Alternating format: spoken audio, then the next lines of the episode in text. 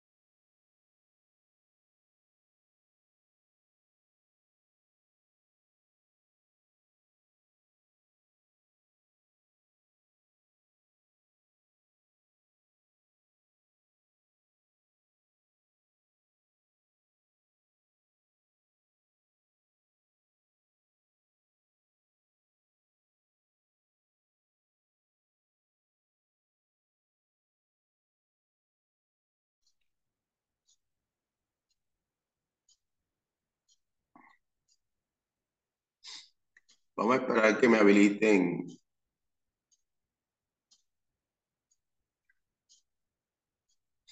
Vamos a esperar que me habiliten el tablero.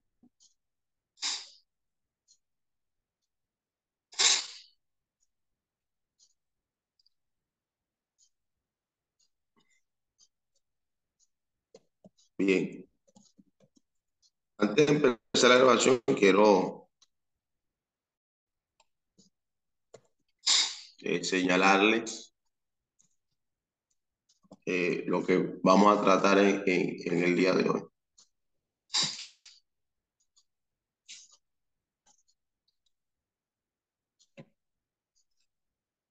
Eh, la clase de hoy es recta final de esta,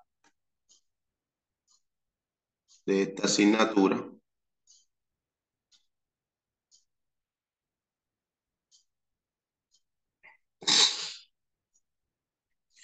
Y en el día de hoy vamos a mirar eh, los últimos tres libros históricos que son Esdras, Nemías y Esther. Eh, para que sepan de lo que voy a, a iniciar hablando en el día de hoy. Vamos a mirar esos, esos, esos tres libros.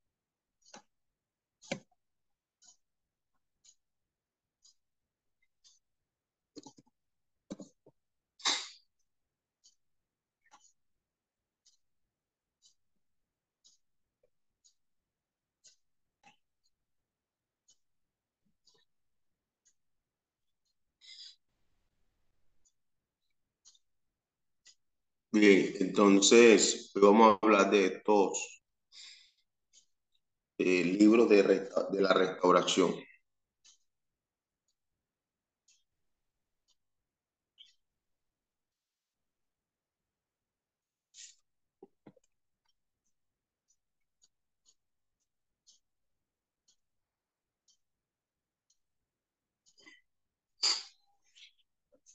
Eh, de esta manera podemos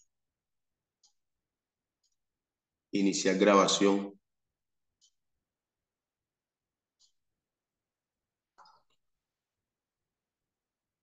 Muy bien. Eh, en la clase del día de hoy,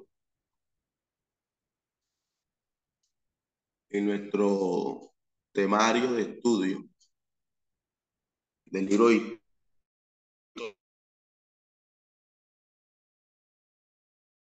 etapa en la historia de Israel que se conoce como restauración.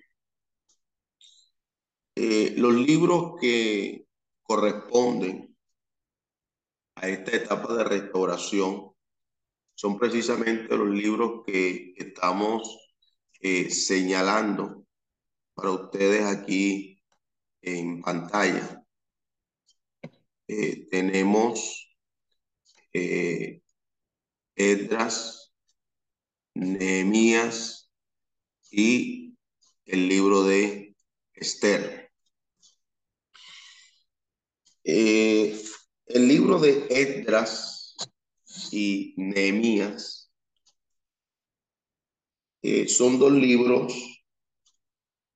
que guardan una unidad literaria realmente estos dos libros. Dentro eh, de la obra del cronista, estos dos libros van a mantener una unidad. dentro eh, de estos dos libros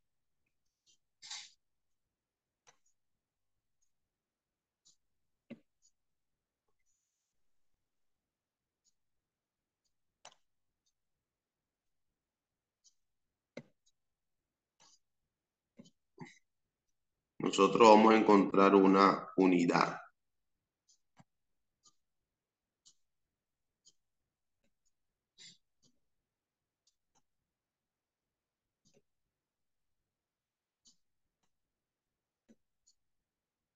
Hay una unidad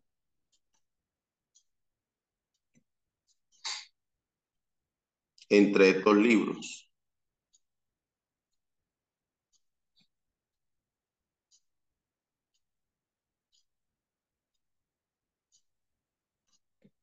Ahora, ¿en qué sentido nosotros eh, vamos a encontrar una unidad literaria. En los siguientes aspectos.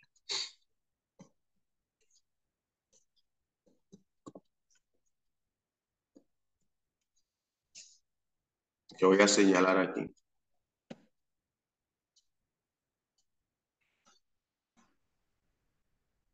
Dentro de ello hay una unidad literaria.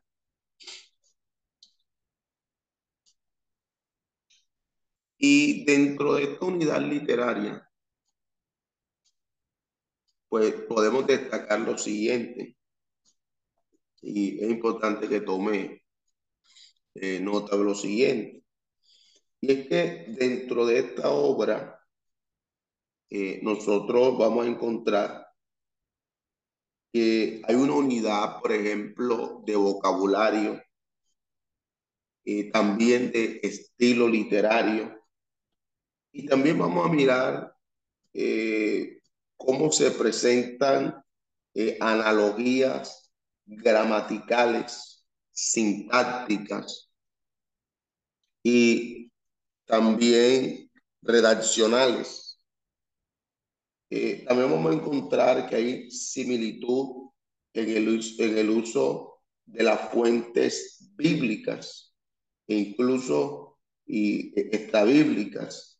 Existe o, la existencia de temas y bloques literarios eh, duplicados en toda esta obra que nosotros eh, vamos a, mirar. De hecho, aún hasta el mismo libro de crónicas, recuerde que eh, esto hace parte de esa clasificación del, del Taná judío. Estamos hablando prácticamente de, libros que hacen parte de el, del Ketubín. El Ketubín. Entonces, eh, el libro de Esdras eh, y, y, Nemías, de manera eh, seguida, estoy mirando, pues son libros que van a presentarnos la historia del pueblo de Dios en el lugar o en el singular periodo de la restauración. Entonces, las, las narraciones pues se van a articular con grandes contribuciones destacadas de nuestros protagonistas, eh, como lo es eh, Etras y como lo es Nehemías. Entonces, al proceso de consolidación de la sociedad post-exílica en Judá y en Jerusalén y la reconstrucción de la, de la ciudad, eh, del templo, el culto y las murallas eh, que le brindan al pueblo esa estabilidad, eh, podríamos decir, pues socioeconómica y esa seguridad política que, que, que le iba a permitir esta, esta, esta estabilidad. Entonces, Esdras era responsable de las políticas hacia la comunidad judía en el imperio persa y Nehemías, por su parte, era un alto funcionario de la corte real. Eh, ambos personajes, eh, cabe destacar, que eran pues, judíos y que eh, ambos eran prominentes y que servían y vivían en Persia. el primero de ellos que estamos señalando aquí, para el caso de Edras, Esdras era, eh, era un escriba y que había dedicado toda su vida al estudio de la ley y también para ponerla por obra, como nosotros eh, lo vemos en... Eh, ¿Qué tal si leemos este texto que... El texto de, de Esdras 7.10. Eh, ¿Qué más el favor de, de ir al libro de Edras? Y vamos a revisar Edras 7.10.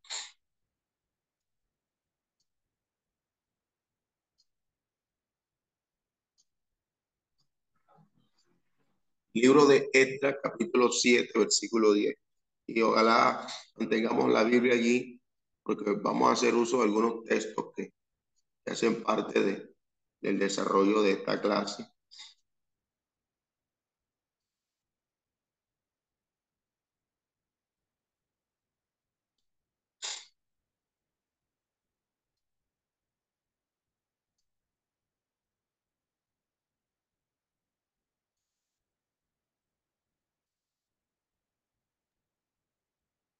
Libro de Edra, capítulo 7, versículo 10. Amén. Adelante, mi estimada, escuchamos. Porque Esdras había preparado su corazón para inquirir la ley de Jehová y para cumplirla y para enseñar en Israel sus estatutos y decretos. Muy bien. Esto es lo que la Biblia marca sobre Edras.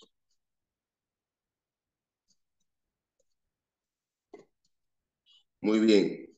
En cuanto a eh, eh, en cuanto a Nehemías, este hombre recibió el título de gobernador de Judá.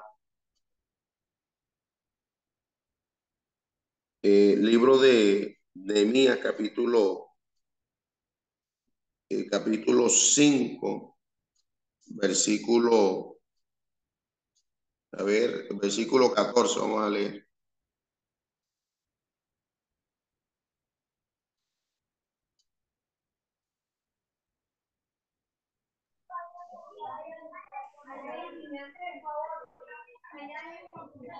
Dice, también desde el día que me mandó el rey que fuese gobernador de ellos en la tierra de Judá, desde el año 20 del rey Artajerjes hasta el año 32, 12 años, ni yo ni mis hermanos comimos el pan del gobernador. Ok. El nombre de Esdras eh, significa Dios ayuda. Eso significa el nombre de Esdras. Dios ayuda.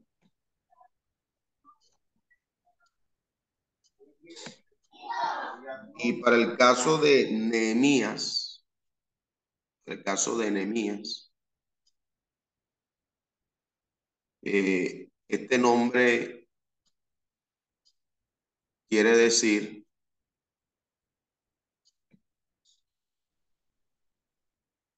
el Señor consuela. Es eh, lo que significan estos dos nombres importantes. Repito, Edra significa Dios ayuda y en el caso de Nehemías significa el Señor consuela. Y esto realmente pone de manifiesto el contexto teológico y sociológico de la, de la, de la obra. Entonces, durante este periodo post-exílico, eh, ahorita pues eh, destacábamos algunas cosas y quiero retomarlas aquí para que le quede como base. Y es que durante este periodo post-exílico eh, hay unas contribuciones que son bastante destacadas eh, mayormente por nuestros protagonistas que estamos mirando en este momento, como lo es Edra y Nehemías. Y, y, tiene que ver, eh, por ejemplo, en primer lugar, con la reconstrucción eh, reconstrucción de la ciudad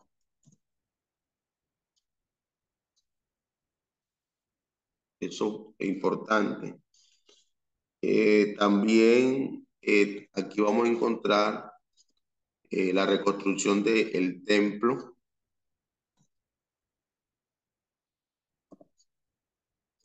En este periodo.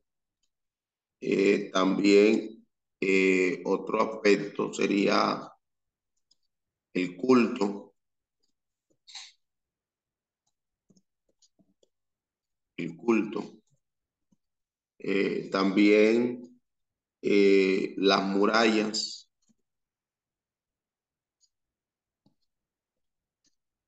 Las murallas.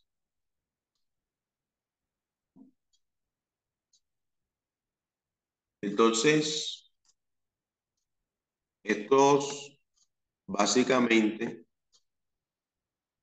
fueron los, los aspectos eh, a destacar durante este periodo, lo cual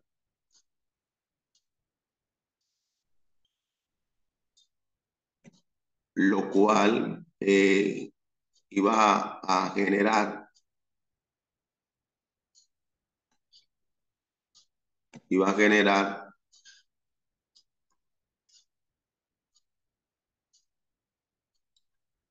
eh, estabilidad cosa que habían pues, eh, habían eh, perdido estabilidad. Y esta estabilidad que estoy resaltando aquí es una estabilidad eh, socioeconómica por un lado,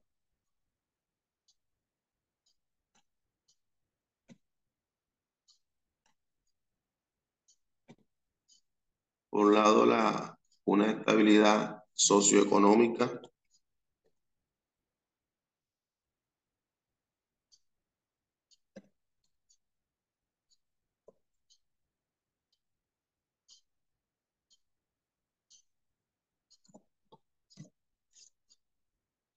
Eh, no sé si me están siguiendo en lo que estoy desarrollando para ustedes.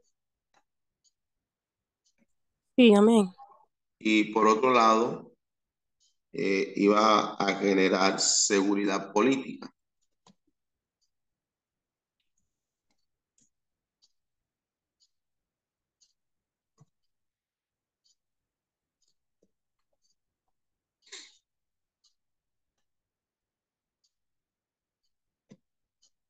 Muy bien.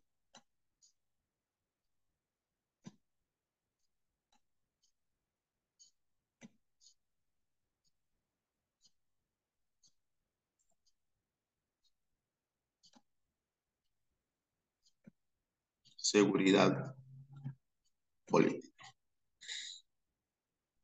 Muy bien. Eh, continuando con estas dos figuras, eh, como lo es Edra y Nehemías, eh, son personajes que confían en un Dios que tiene el compromiso, en un Dios que tiene la capacidad, el deseo de intervenir, de actuar, de apoyar, de ayudar, de consolar, de fortalecer y de confortar al pueblo. Y esto es lo que representan eh, realmente estos dos hombres eh, en, un, en, una, en una misma unidad. Entonces, la figura de Edras, además, eh, se destaca de varias formas. Por ejemplo, su genealogía, en primer lugar, lo relaciona directamente con Aarón. miremos el capítulo 7, Pastora Luciana, si podemos apoyarnos con usted, del libro de Edras para mirar algunas, unos apartes aquí sobre Edras. Entonces, su, en cuanto a su genealogía, eh, esto lo va a conectar directamente con Aarón. Vamos a mirar Edras capítulo 7, versículo 1 al 5, por favor.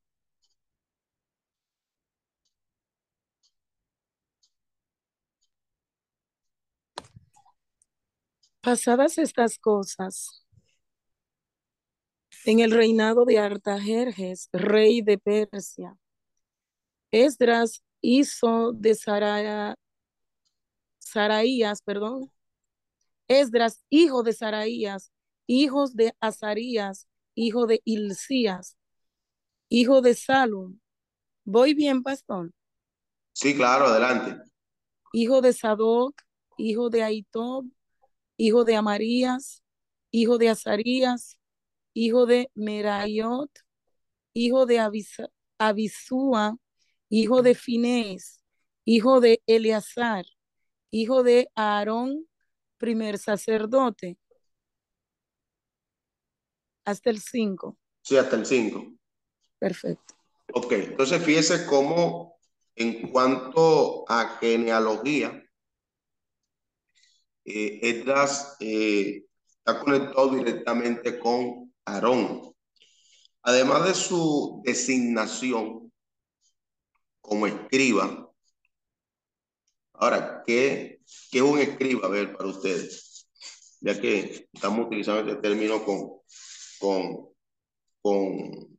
A ver, quiero escuchar eh, la participación de dos de ustedes sobre qué es un escriba en la Biblia.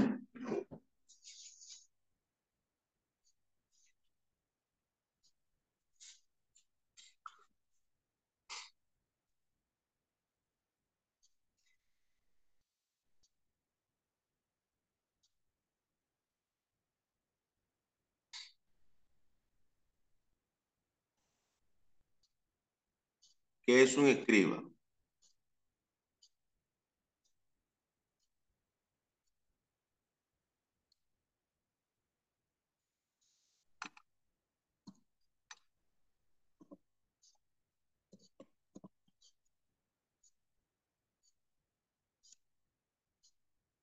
Yo, eh, en mi opinión, creo que un escriba era hacía el papel de un secretario si no me equivoco.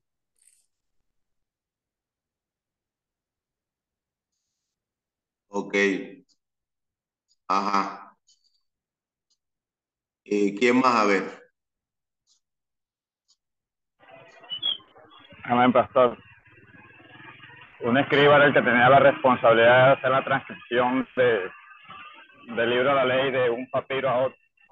Papiros que se iban del papiro que tenían guardado los sacerdotes a los papiros que se usaban normalmente en la sinagoga y en el templo.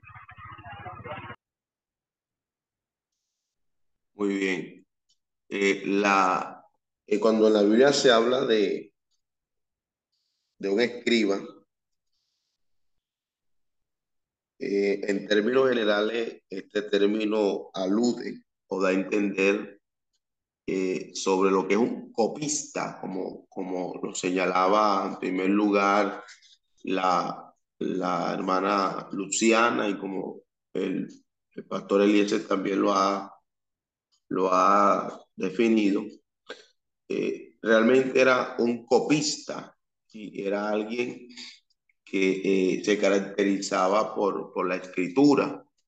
Era una persona versada en la escritura. De hecho, eh, escúcheme bien lo que le, voy a decir. Eh, cuando uno estudia, eh, por ejemplo, la poesía hebrea y, estos libros poéticos y de sabiduría, y uno estudia, por ejemplo, el libro de los salmos, pues ya ustedes seguramente han pasado por ahí, no todos los salmos fueron escritos por, por David. Eh, hay salmos eh, anónimos, hay salmos que fueron escritos por Moisés, eh, salmos que fueron escritos por, por reyes como Ezequías. ahí, de acuerdo a algunas clasificaciones que pueden darse a los salmos, hay unos salmos que son salmos alfabéticos, eh, hay salmos históricos, hay salmos imprecatorios, por, por traer a, a memoria algunos de ellos.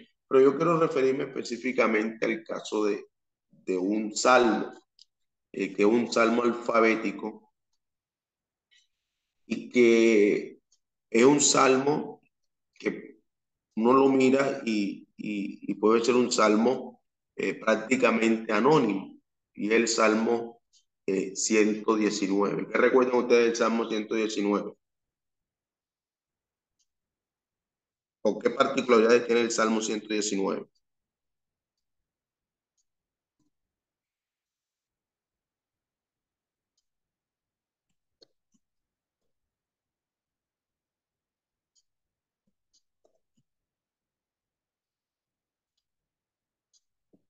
¿Qué recuerdan ustedes del Salmo 119? Aunque sea lo más básico o elemental del mismo. No le estoy pidiendo que presenten una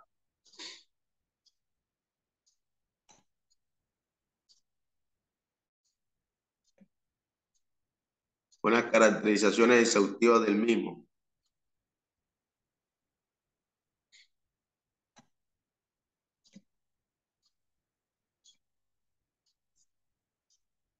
A ver, ¿qué recuerdan, ¿qué recuerdan ustedes del Salmo 119?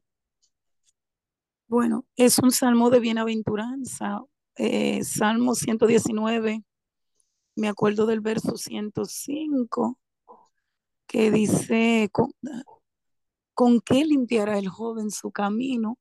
Con guardar su palabra. Y hay un verso también que hace referencia y dice, lámpara es a mis pies tu palabra y lumbrera a mi camino.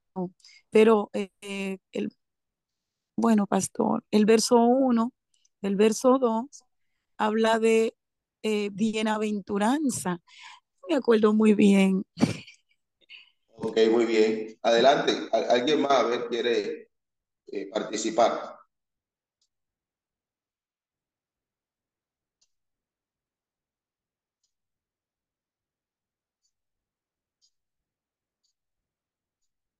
¿Quién más quiere hacer algún aporte sobre el Salmo 119?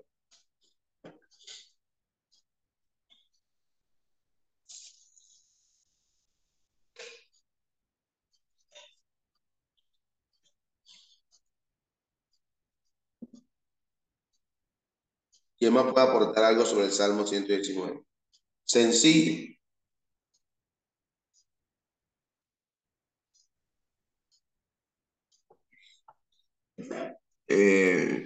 Bueno, eh, este Salmo 119 es un salmo eh, alfabético. ¿Por qué un salmo alfabético? Porque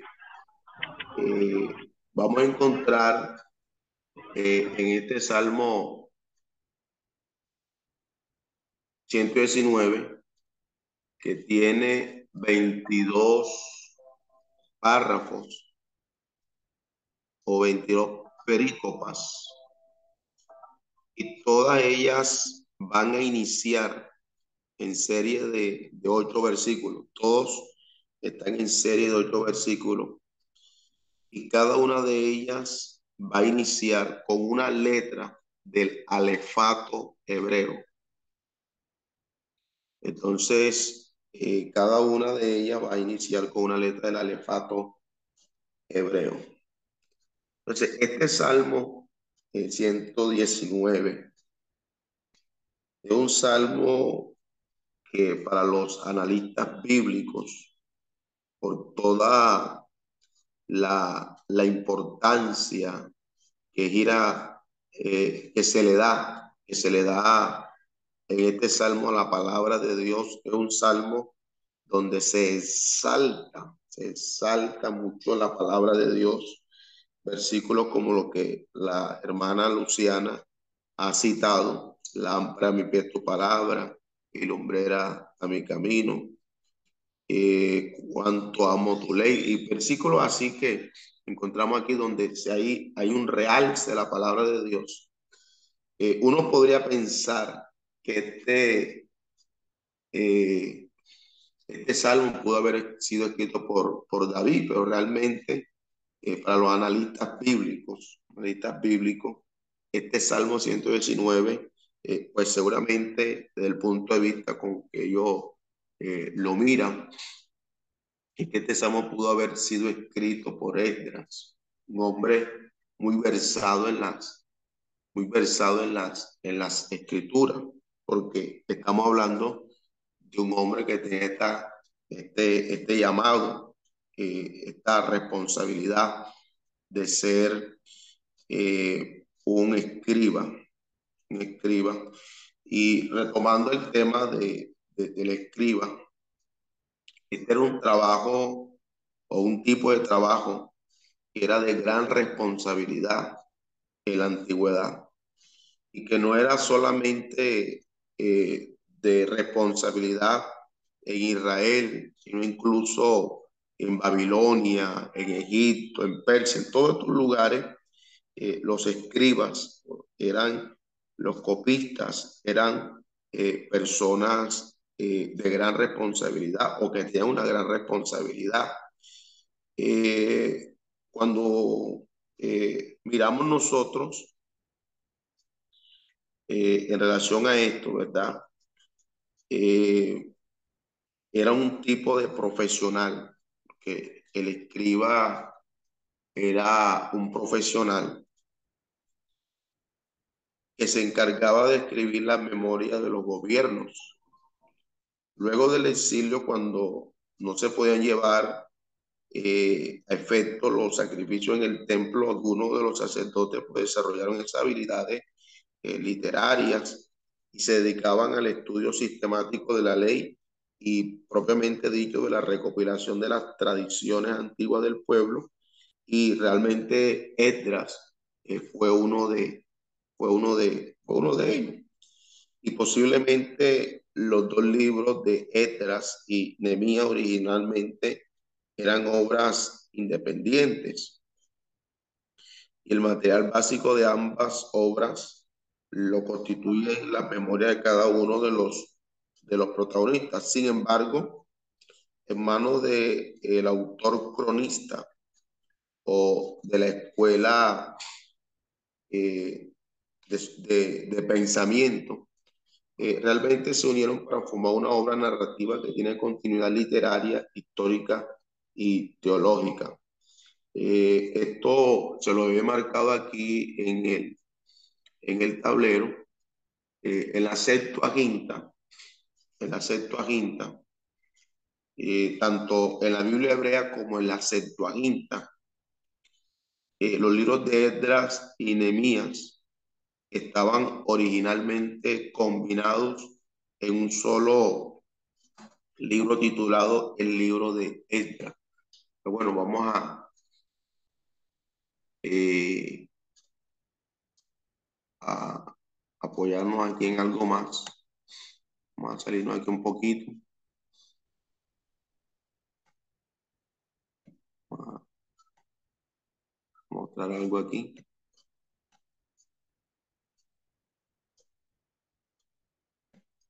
Permítame y, y hacemos algo aquí.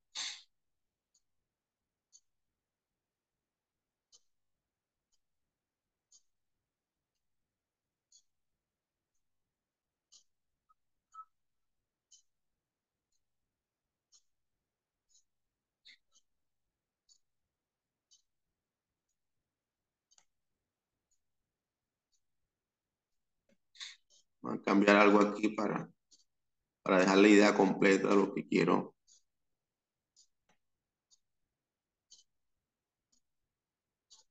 destacar.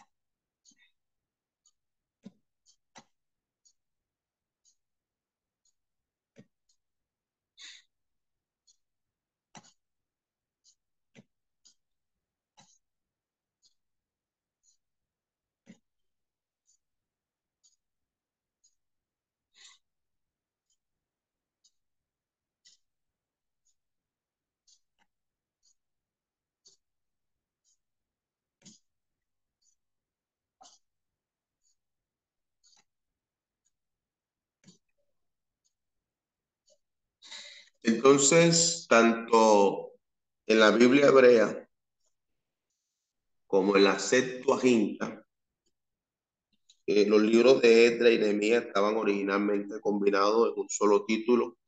El título que recibían era el libro de, de Esdras y que al parecer fueron separados por primera vez en la Vulgata Latina por San Jerónimo alrededor del año 400 eh, después, de, después de Cristo.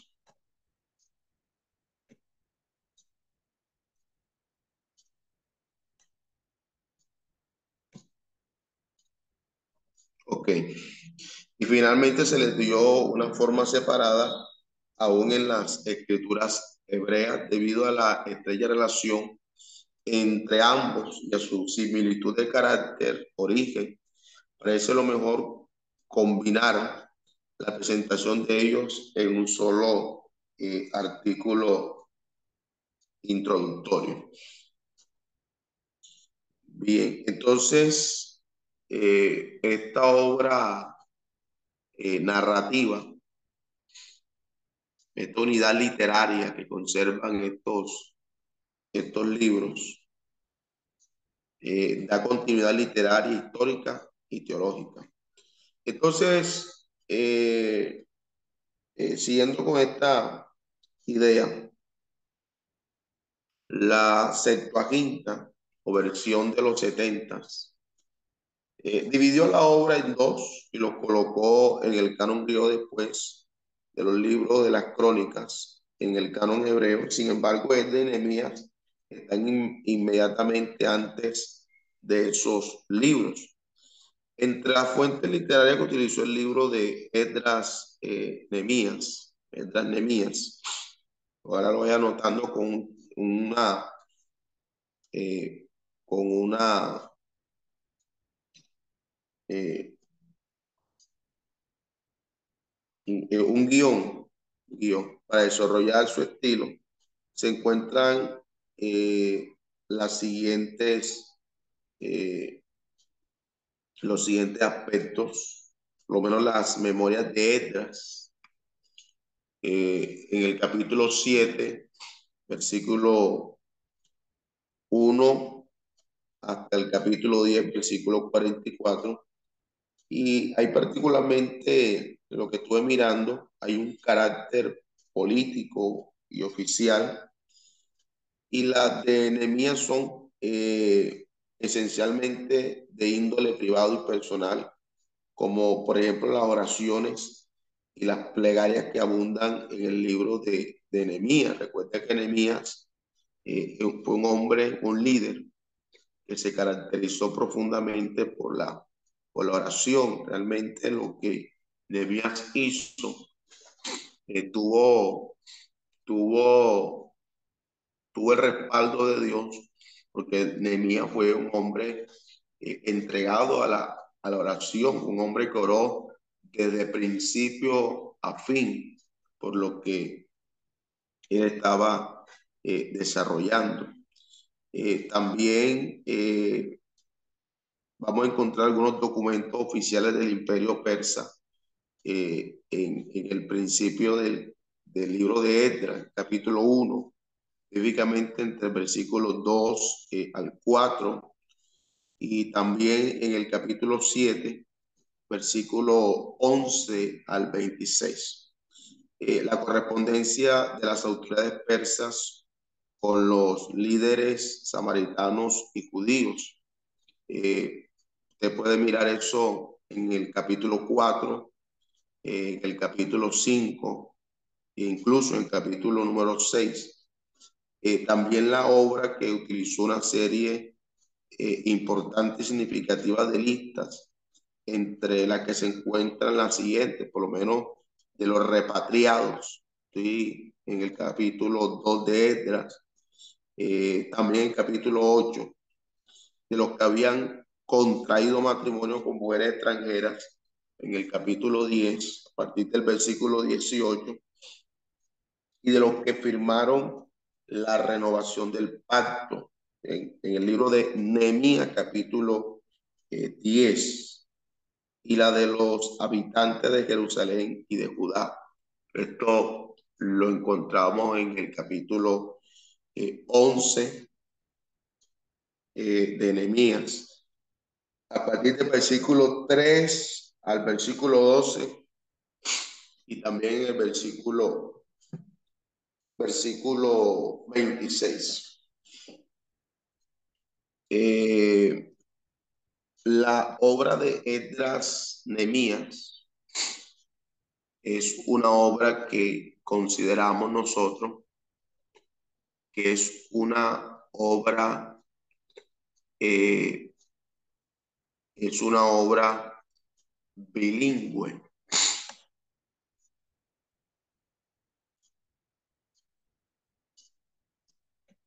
Es una obra bilingüe.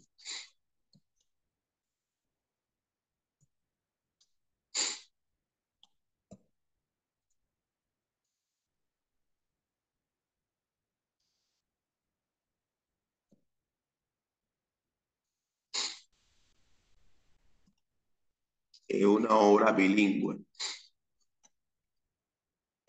Ahora, ¿por qué una, es una obra bilingüe?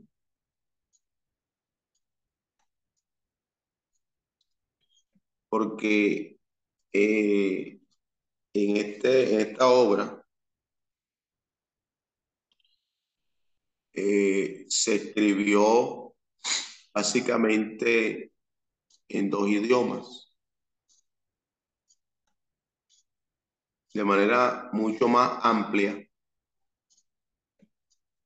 Se escribió en hebreo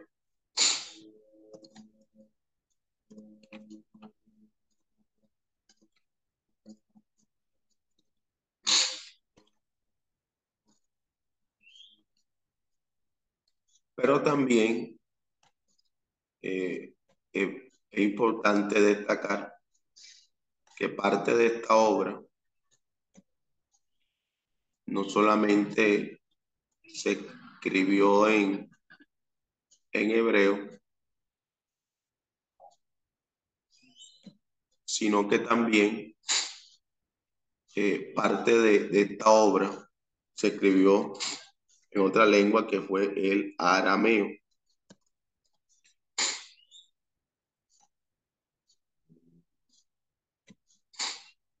El arameo.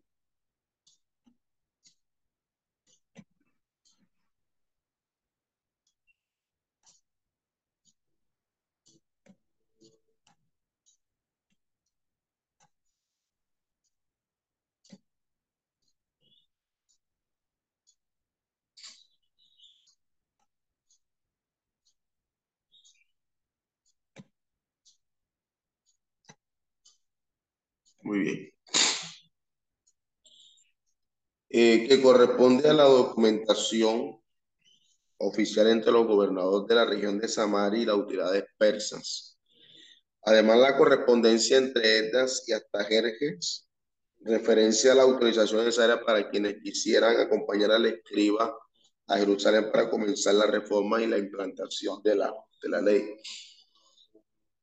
Eh, bueno, creo que aquí podríamos seguir haciendo mención de, otras cosas, pero yo creo que con esto ya ustedes tienen una, una mejor orientación y unas mejores bases y unos mejores criterios para eh, mirar eh, lo que corresponde a estos dos libros, que básicamente eh, estamos mirando estos libros desde una perspectiva de una unidad eh, literaria y que Edras y Nemías, podemos decir que fueron uno de esos importantes líderes judíos eh, post-exílicos.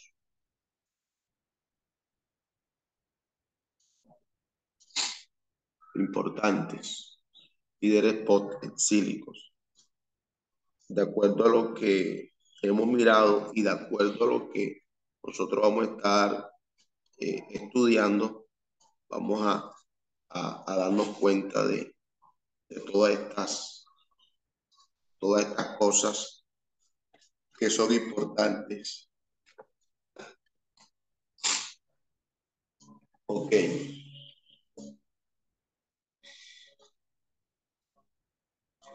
Quiero dejar esta notica por aquí entonces. Etras y Nemías.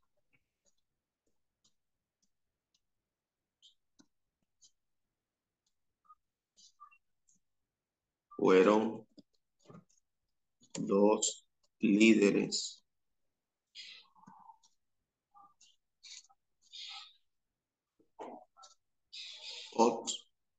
exílicos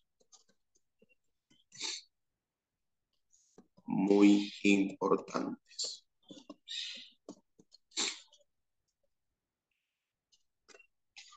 Realmente fueron importantes.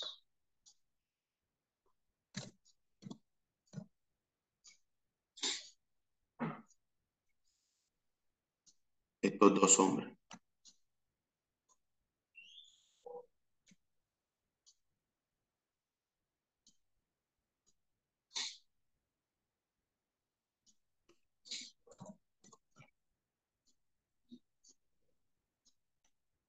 Indudablemente.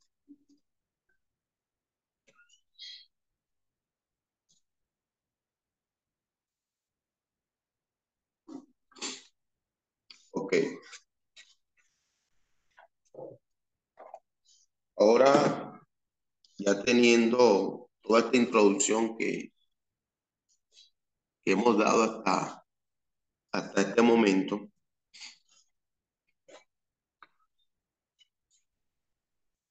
eh, los libros de Edras, de Nehemías y de Esther se caracterizan porque ellos abarcan el último siglo de la historia narrado en el Antiguo Testamento. Esdras eh, y Nehemías nos van a proporcionar un cuadro de repatriación de los judíos y de la conformación de su comunidad religiosa después del cautiverio eh, babilónico, que es a lo que me refiero cuando hablo de post-exílico. Eh, este periodo, eh, como lo estamos señalando, se conoce como el periodo de la restauración y que entre otras cosas, mis hermanos, es una época importantísima en la que se establece la nación hebrea y es donde se forma eh, el, el judaísmo. Eh, en este, en este, en este periodo. Vamos a destacar aquí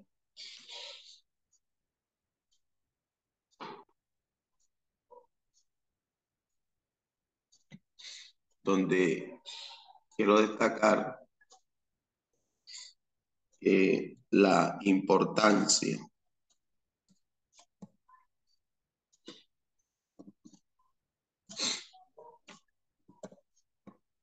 la importancia que, que tiene el mismo, mismo el periodo.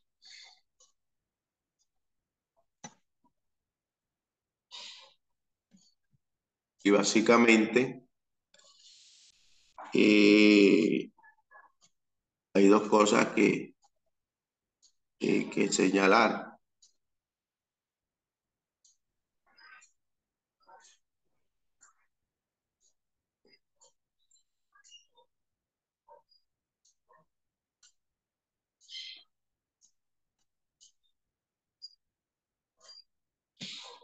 una hacia arriba y vamos a destacar una abajo. Eh, una tiene que ver y es que el restablecimiento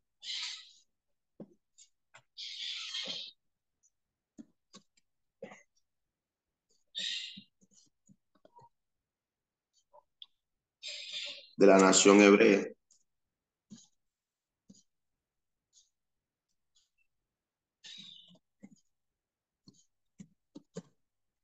Por una parte.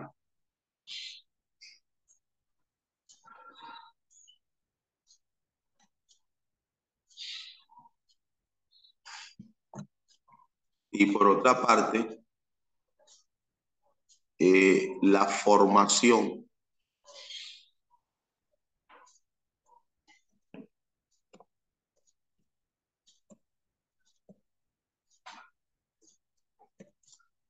del judaísmo.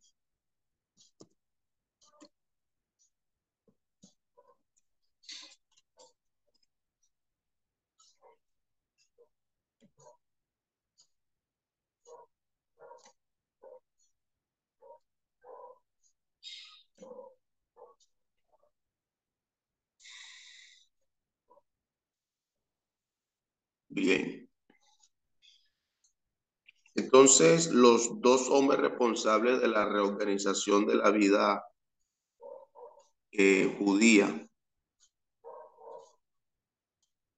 eh, aquí una vez más los tenemos, Edras y Nemías, en aquel momento histórico.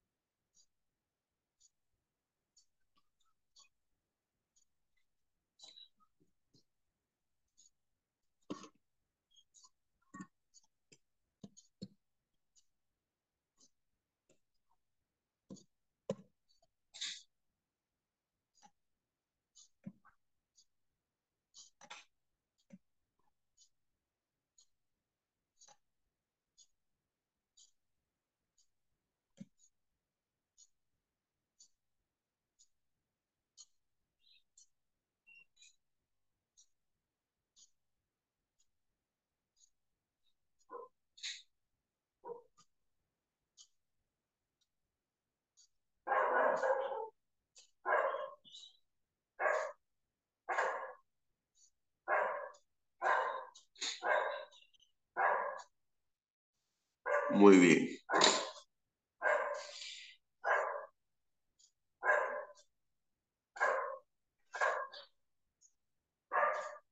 Bueno, esto.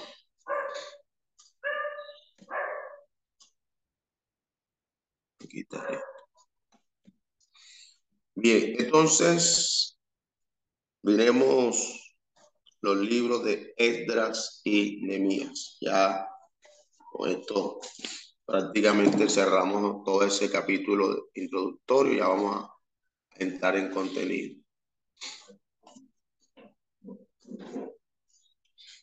Entonces, vamos a, a destacar los siguientes títulos y autor.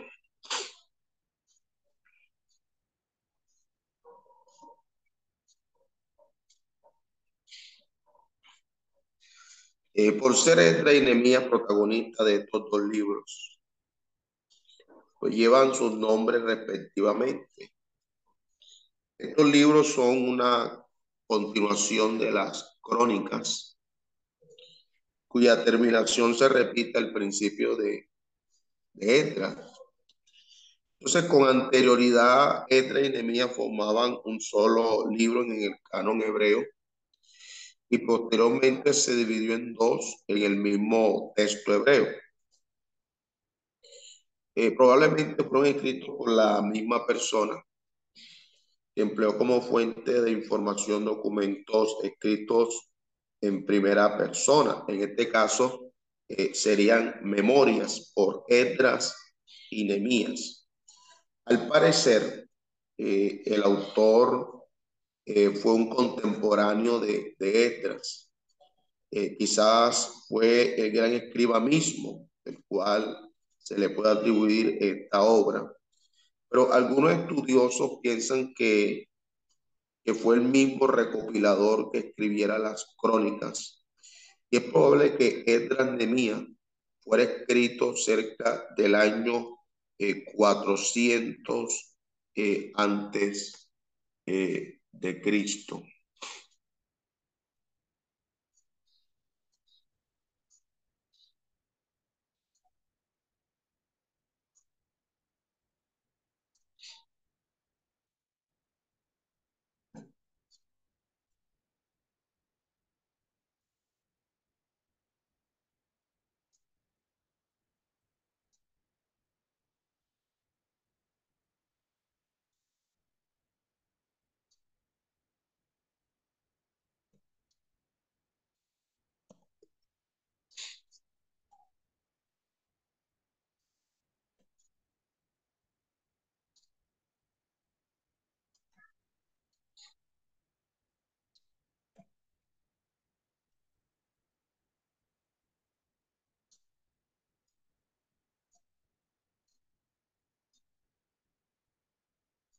Muy bien.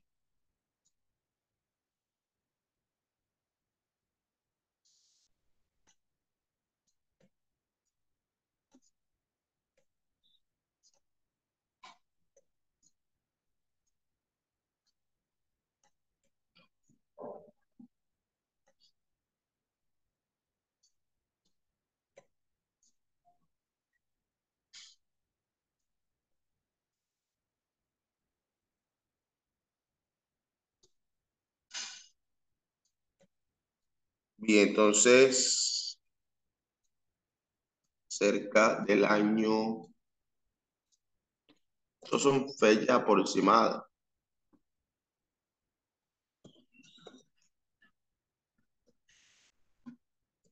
El año 400, lógicamente, esto es antes de, de Cristo.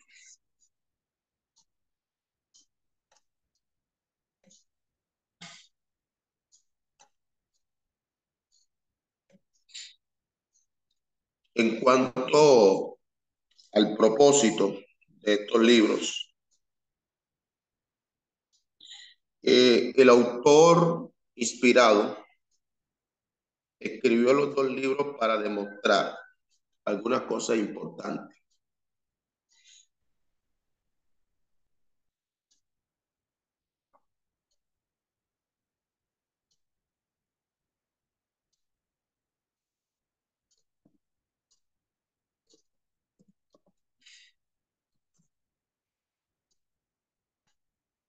Por ejemplo,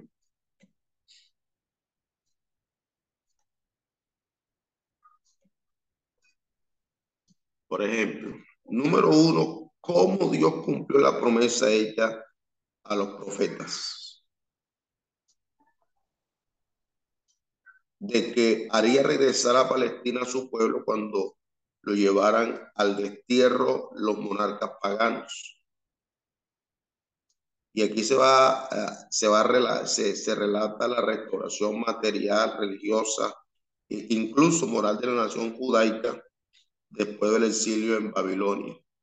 Esta fue una manifestación de la providencia de Dios. Entonces, aquí podemos decir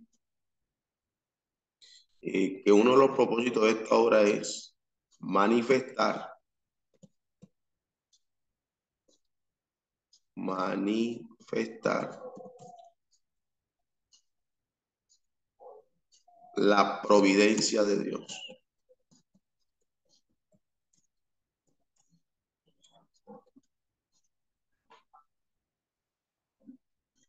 Y el cumplimiento eh, de la promesa hecha a los profetas. Eh, eso por un lado. Eh, por otro lado, también podemos notar eh, que sería lo segundo que quiero destacar, cómo Dios levantó grandes hombres para llevar a cabo su obra. el mostrar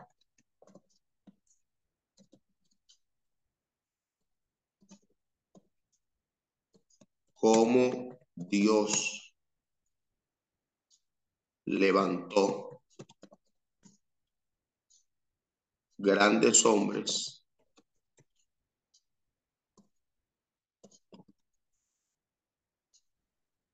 para llevar a cabo su obra.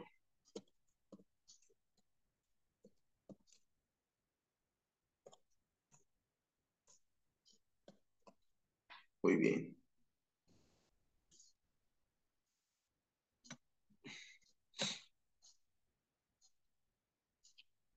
Entonces, esencialmente, eh, es lo que nosotros podemos aquí destacar eh, como propósitos esenciales de esta, eh, de esta obra que estamos destacando.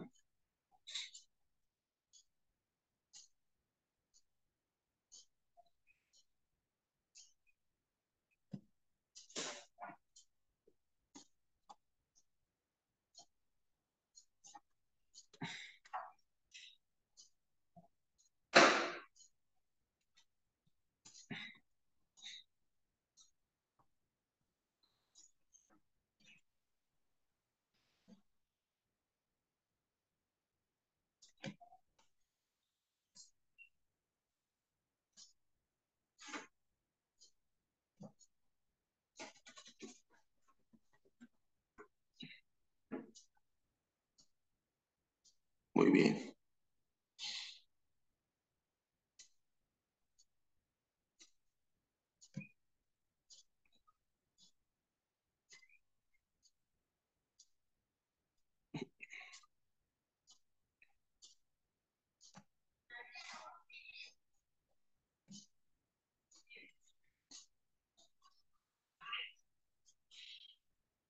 Eh, quiero decir también, hermanos, eh, al señalar cómo o mostrar cómo Dios levantó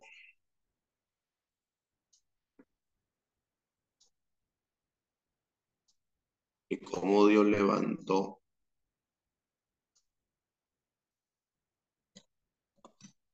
grandes hombres para llevar a cabo su obra.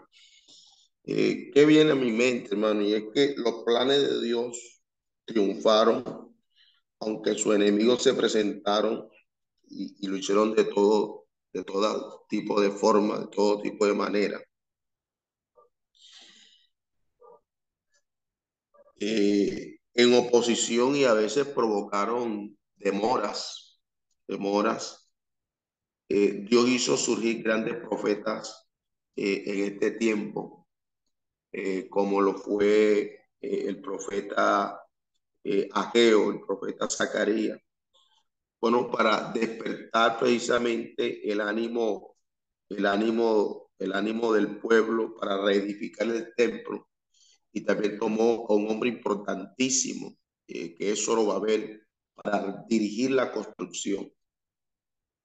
Entonces Dios dirigió a Nehemías en la reparación de los muros, eh, a Edras en el restablecimiento del culto y para refrenar la tendencia a, a, a transigir con los eh, samaritanos.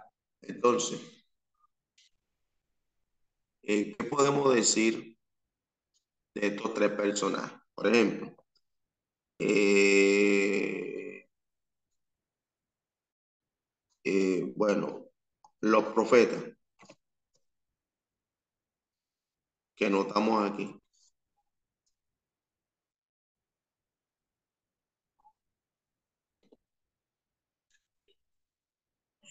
Eh, ¿Qué profeta notamos aquí? Bueno, tenemos a Geo y Zacarías.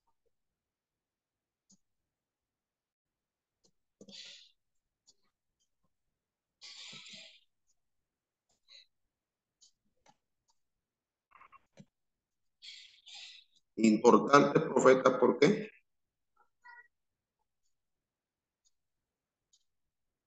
Porque estos profetas, su tarea aquí fue despertar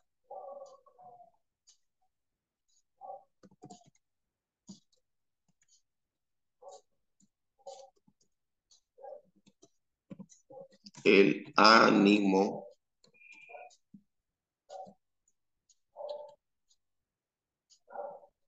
en el pueblo para reedificar. Fundamentalmente, esto era la, la razón de estos eh, profetas. Ahora,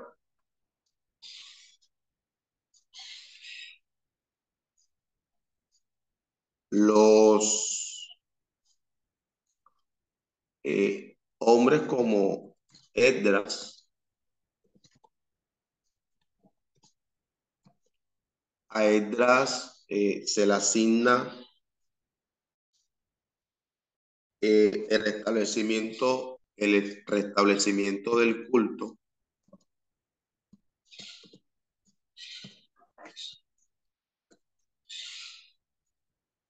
Del culto. En el caso de Nehemías,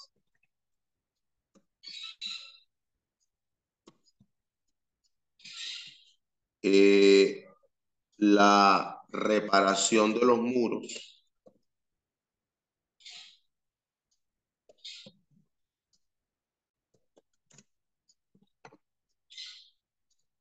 Y en el caso de Zorobabel, eh, eh, Zorobabel eh, para dirigir la construcción.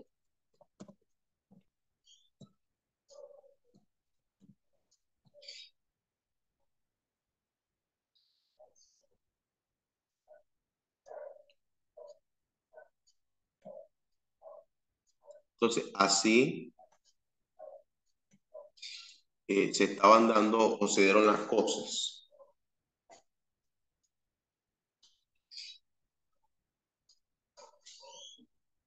Así se dieron las cosas.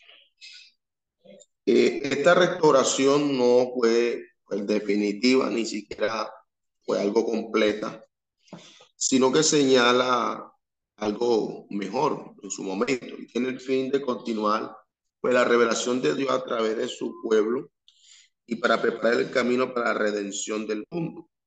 La restauración final se producirá de acuerdo a lo que la escritura dice eh, en el nuevo pacto, según lo que el profeta Jeremías eh, señala en su capítulo 31, versículo 31 eh, al versículo 33.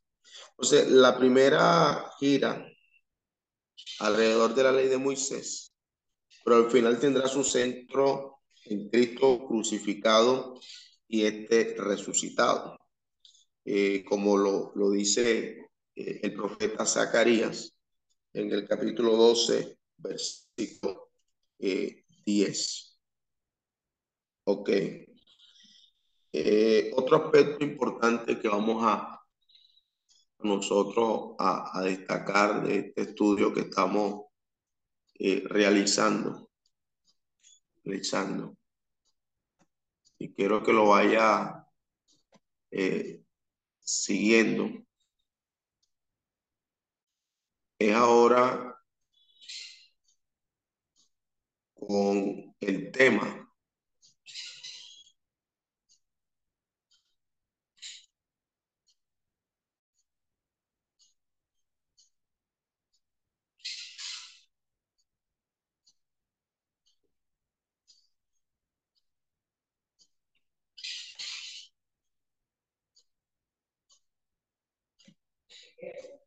el tema al cual nos vamos a referir.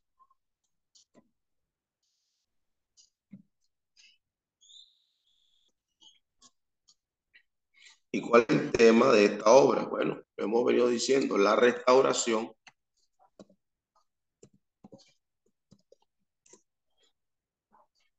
eh, restauración, reorganización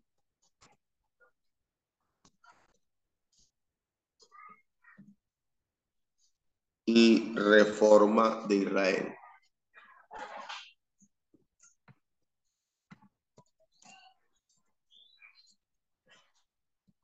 Y reforma de,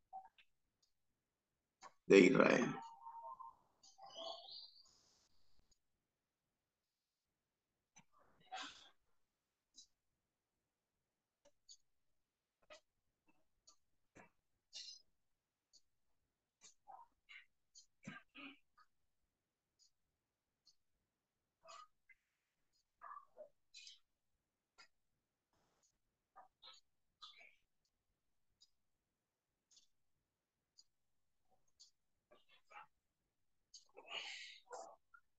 Bueno, vamos a, a darle unos 15 minutos eh, para que respondan a la siguiente pregunta que, les voy a hacer y la voy a dejar en el signal. Son las 8.43. A las 9 en punto retomo con ustedes. La pregunta es eh, la siguiente. Pueden consultar eh, y luego revisamos. Vamos a, a suspender en un momento la grabación. Y 444 antes de que esta fecha es importante cuando uno hace eh, el cálculo de las eh, 70 semanas de Daniel.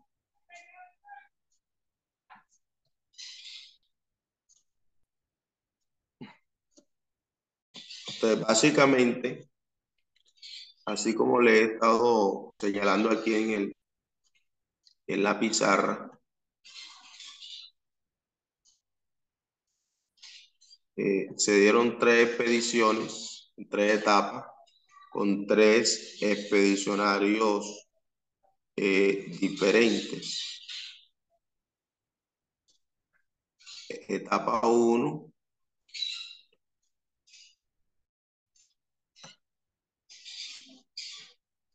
la etapa 1.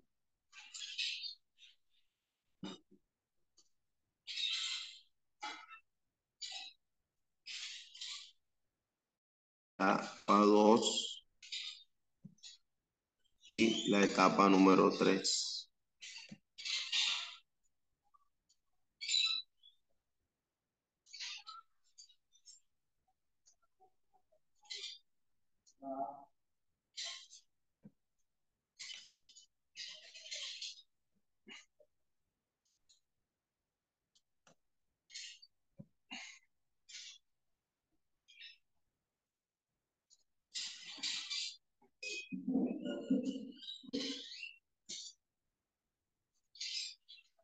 más o menos nos va a quedar.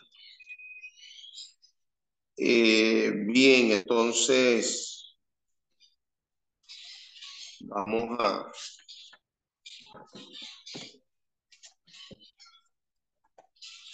eh,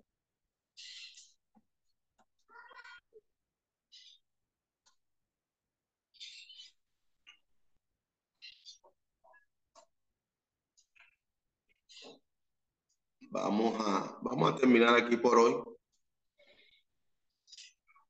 nuestra clase. Y voy a tratar de enviarle inmediatamente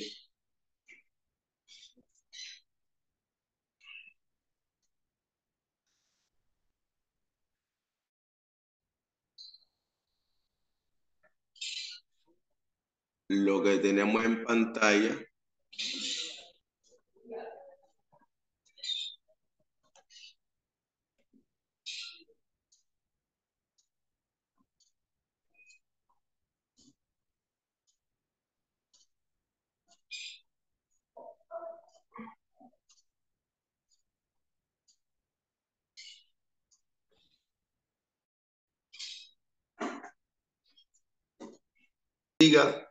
Guarde a y que Esperamos que este estudio haya sido de bendición para su vida y ministerio. A Dios sea la gloria. Este es el Ministerio El Goel, vidas transformadas para cumplir el propósito de Dios.